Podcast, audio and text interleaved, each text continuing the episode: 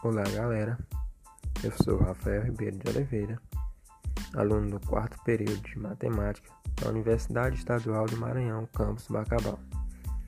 Este podcast falará sobre Howard Goldner. Falar sobre Goldner é falar de inteligência.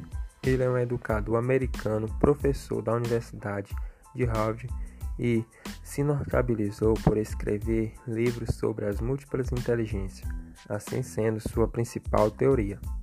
Ele foi responsável por quebrar aquela ideia de que o ser humano só tinha uma inteligência. Procurou mostrar que inteligência é a capacidade de resolver dificuldades e a capacidade de criar obras, como por exemplo, obras na pintura, na música, no esporte, nas relações interpessoais e assim sucessivamente. Ou seja, um grande pintor é inteligente na pintura que ele faz.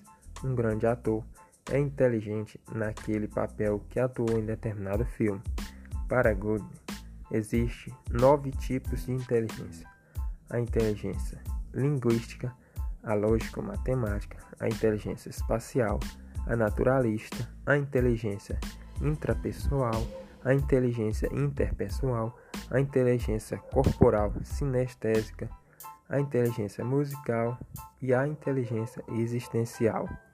Antes dos estudos de Goldman, a maioria dos testes de inteligência só era considerado a, a inteligência linguística e a lógica matemática. Essas duas inteligências eram predominantes nos modelos educacionais na Europa e na América no século XX. Após os estudos de Goldman, houve uma revolução no modelo educacionais em todo o mundo. Para ele, o professor deve estar atento para não rotular seu aluno, ou mesmo não cair na falsa ideia de que o aluno é fraco.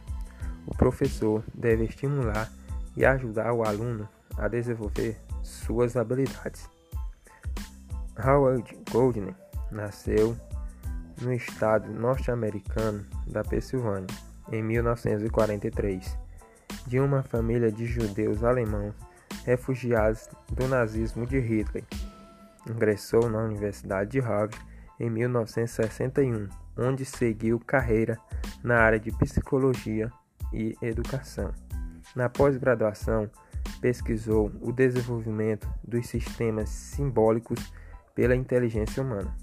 Em 1971, tornou-se diretor do projeto Harvard Project Zero, que coordena até hoje. Foi nesse projeto que desenvolveu as pesquisas sobre inteligências múltiplas. Em 2005, foi eleito pelas revistas Foreign Policy e Prospect um dos 100 intelectuais mais influentes do mundo.